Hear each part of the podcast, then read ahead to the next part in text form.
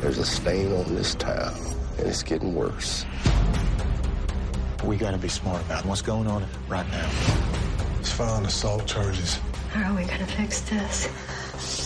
This is never gonna end. I've seen it, floating like a black cloud. See him for what he is, and he made his mark. Aren't you afraid of the consequences? Hola y bienvenidos a un nuevo episodio de Outcast PM, el spin-off de series por momentos centrado en la serie que Fox España emite cada lunes a las 9 y 20. Sí, han cambiado el horario con el veranito encima y han adelantado la emisión. El séptimo capítulo de esta serie es The Damage Done, el daño infringido, y este título corresponde al cómic número 17, publicado en marzo de este año 2016, y del que poco o nada, más bien nada, tiene que ver. En esta ocasión volvemos a tener pues distintas tramas, de las cuales una de ellas ha sido extraída de, de los cómics y otras las tenemos como inéditas hasta este momento, especialmente la del final con Allison. Eh, comenzamos el episodio viendo la brutal herida que el reverendo tiene en el pecho y que aún le sangra. Una auténtica carnicería, aunque una herida de ese estilo seguro que le sangraría muchísimo más. La llegada del jefe de policía trunca el momento de limpieza de la casa de cristales y de sangre. Este había olvidado al completo que tenía partida de póker esa noche, pero aunque intentaba cancelarla no le fue posible. Varios momentos de la partida harán que el sheriff descubra qué es lo que ha sucedido. En este momento de la partida también salta el enfrentamiento del sheriff con su amigo el jefe de bomberos, llegando incluso a las manos frente a las acusaciones entre comillas que ejerce uno contra el otro. Lo que yo no entiendo aún es cómo es posible que el sheriff no actúe frente al hombre de negro deteniéndolo.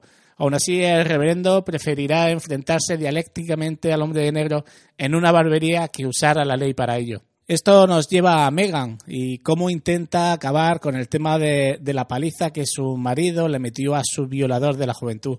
Esta es sin duda la trama más absurda que tiene la serie y que por mi parte me quitaba de en medio, pero vamos, visto y no visto. Este tipo de narraciones son más aptas para series como Falcon Crest que para una serie de hoy en día del cariz de Outcast.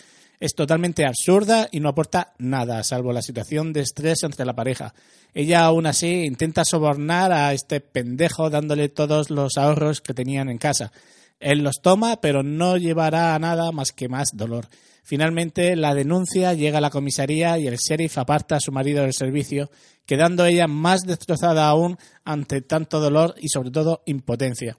Pero se acerca una fecha especial, parece ser un día de conmemoración que tampoco nos explica mucho o yo me he enterado más bien poco la muerte de 29 personas en una mina, lo que nos invita a tener pues algún flashback en el que Kyle comenzaba a notar ciertas mmm, circunstancias raras cuando tocaba a algún compañero de trabajo por aquella época y que ahora ya emparejamos o unimos los puntos con los sucesos de hoy en día.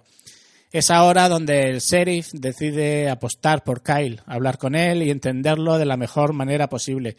Y esa confianza va a derivar en intentar desenmascarar a su amigo al que sigue desde que quemó la, caravana en el bosque. Pero este intento queda en agua de borrajas. El toque al darle la mano no supone ninguna muestra que nos indique que el jefe de bomberos está poseído, salvo el comentario hacia Kyle de tú también deberías de ser conmemorado habrías evitado mucho dolor a tu familia. Eso será todo lo que se lleve.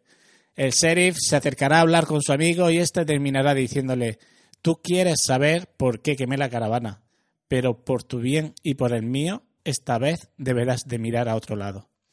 La verdad es que esto huele a muy chungo, pero son de esas cosas que al final eh, lo más posible es que quedarán sin más trascendencia.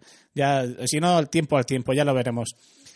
El reverendo sigue perdiendo la chaveta y poco a poco se va descontrolando más y más. Eso no quita para que lo sucedido en el capítulo anterior le sirva de, algo de reflexión y le permita atreverse a dar ese paso adelante con Patricia, la, la feligresa MILF. Como siempre suele pasar en esta serie, en este capítulo también, tendremos a personas cercanas que no terminarán de decirnos si son poseídos o no, pero que harán lo posible por dejarnos la semilla del misterio al respecto, como es en este caso el hijo de Patricia.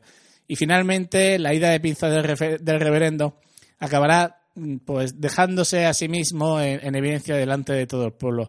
Durante este mismo momento, Kyle entrará en contacto con la mujer del jefe de bomberos y esta sí que reacciona ante el roce entre ambos. Ya sabemos por cuál de los dos el perro del sheriff se puso tan histérico en anterioridad cuando ambos estaban en esa barbacoa. Pero si algo me ha gustado de este episodio es la situación de la mujer de Kyle, Allison. En varios momentos durante el episodio vemos cómo la pequeña Amber tiene ciertos dibujos entre los cuales se encontrará pues su madre, uno de la familia al completo, pero en el que ella no tiene rasgos faciales. Ante su pregunta a la pequeña de por qué no tiene cara en su dibujo, la peque, con un tono muy pero que muy friki, le dice es que no sé qué cara ponerte. Ahora empiezan las visiones y las dudas de Allison, y todo desemboca en descubrir en el armario en el que se esconde su hija un dibujo de ella con algo negro saliendo de su boca, lo que hará que recuerde qué sucedió aquel fatídico día. El final de este capítulo, con escena de sexo incluida y con un despertar de Kyle solo en casa con su hija y habiendo desaparecido Allison junto a una nota diciendo que cuide de la pequeña, nos deja con un cambio en la trama con respecto a los cómics bastante importante. En los cómics y tras un suceso bastante importante que se desarrolla entre los episodios 11 y 15, Allison descubre qué sucedió el día de su, posesión, pero lo hace de, de la boca de Kyle directamente. Aquí, sin embargo, lo descubre ella sola. Lo que a mi parecer, bueno, pues este cambio es mucho más apropiado y me gusta bastante cómo ha quedado frente al cómic, aunque esa decisión de, de, abandonar a su hija junto a su padre nos deja a todos un poco con el corazón helado. Este, para mí, ha sido un buen episodio, quizás también porque se ha centrado en tramas que no estaban presentes en, no estaban presentes en el cómic y han adaptado muy bien las que sí estaban incluidas entre las viñetas de la colección de Outcast. Lo que está claro es que este episodio da un gran paso asentando las bases de esta serie y haciendo que eso que pedíamos en el capítulo anterior nos sea concedido. Ese pequeño empujón y esas expectativas renovadas ante tantas veces la misma escena. Este episodio es un, es un soplo de aire fresco que, que muchos agradecemos y en el que su narrativa nos dejará un buen sabor de boca, ya que nos dejará ya por contadas gran parte de esas tramas y vivencias anteriores que nos mostraban con cuentagotas en los capítulos anteriores. Y esto va a ser todo por hoy en Outcast PM. Recordaros que únicamente quedan tres episodios para este final de temporada y que lo más gordo está por llegar. Muchas gracias por escuchar este programa y un gran saludo. Os dejo como cada semana con el avance del próximo episodio en versión original. Hasta pronto. Once we're done here, all your suffering will be over. You think you know what this is about, Reverend? I'm telling you, you're wrong. Why does it happen to people around me? You're like a match flickering through the dark forest. Who are you? You don't know what you're doing. Whatever happens, it's on you. Just remember that.